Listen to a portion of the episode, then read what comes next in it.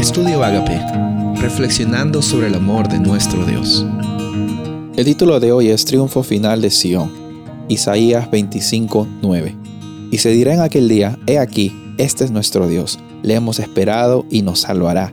Este es Jehová a quien le hemos esperado. Nos gozaremos y nos alegraremos en su salvación.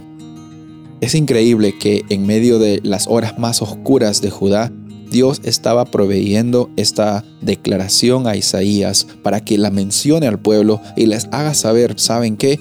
Asiria va a venir, Babilonia va a venir, van a pasar por opresión por consecuencia de las acciones que ustedes han tenido. Ellos van a recibir las consecuencias de sus acciones y ustedes, si están conmigo, también van a recibir la liberación, van a recibir la transformación, van a recibir la plenitud que tanto yo he querido darles.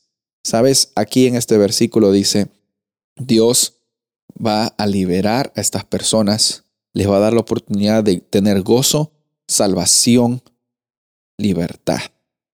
Ese mismo Dios que le prometió eso al pueblo de Judá, también te promete a ti este contexto inmediato no solo se termina en el rey de Babilonia, el rey de Asiria, los pueblos que habían oprimido a Judá, sino también se extiende al pueblo de Dios incluso en los tiempos de hoy.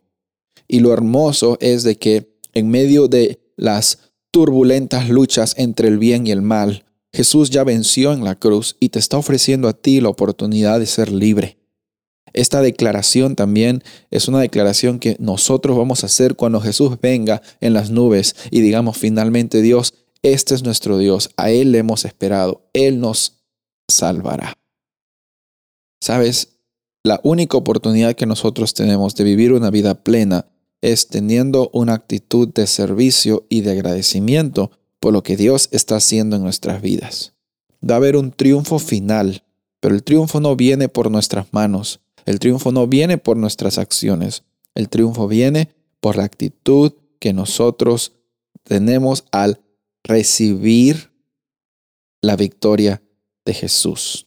En esta ocasión el llamado para ti es reconocer de que van a haber momentos oscuros, pero el llamado consiste en aceptar de que este no es nuestro final y estar agradecidos por la provisión de Dios para que tú y yo tengamos una vida plena. Confiemos en las promesas de Dios. Si Él lo hizo en el pasado, Él lo va a hacer otra vez. Si Él cumplió en tu vida también en algún momento, Él no te va a abandonar hoy.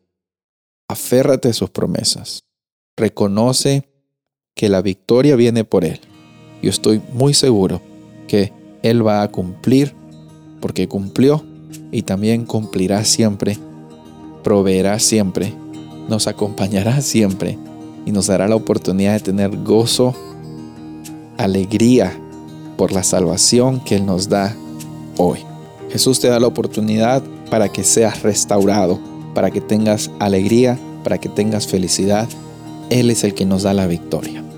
Soy el pastor Rubén Casabona y deseo que tengas un día bendecido.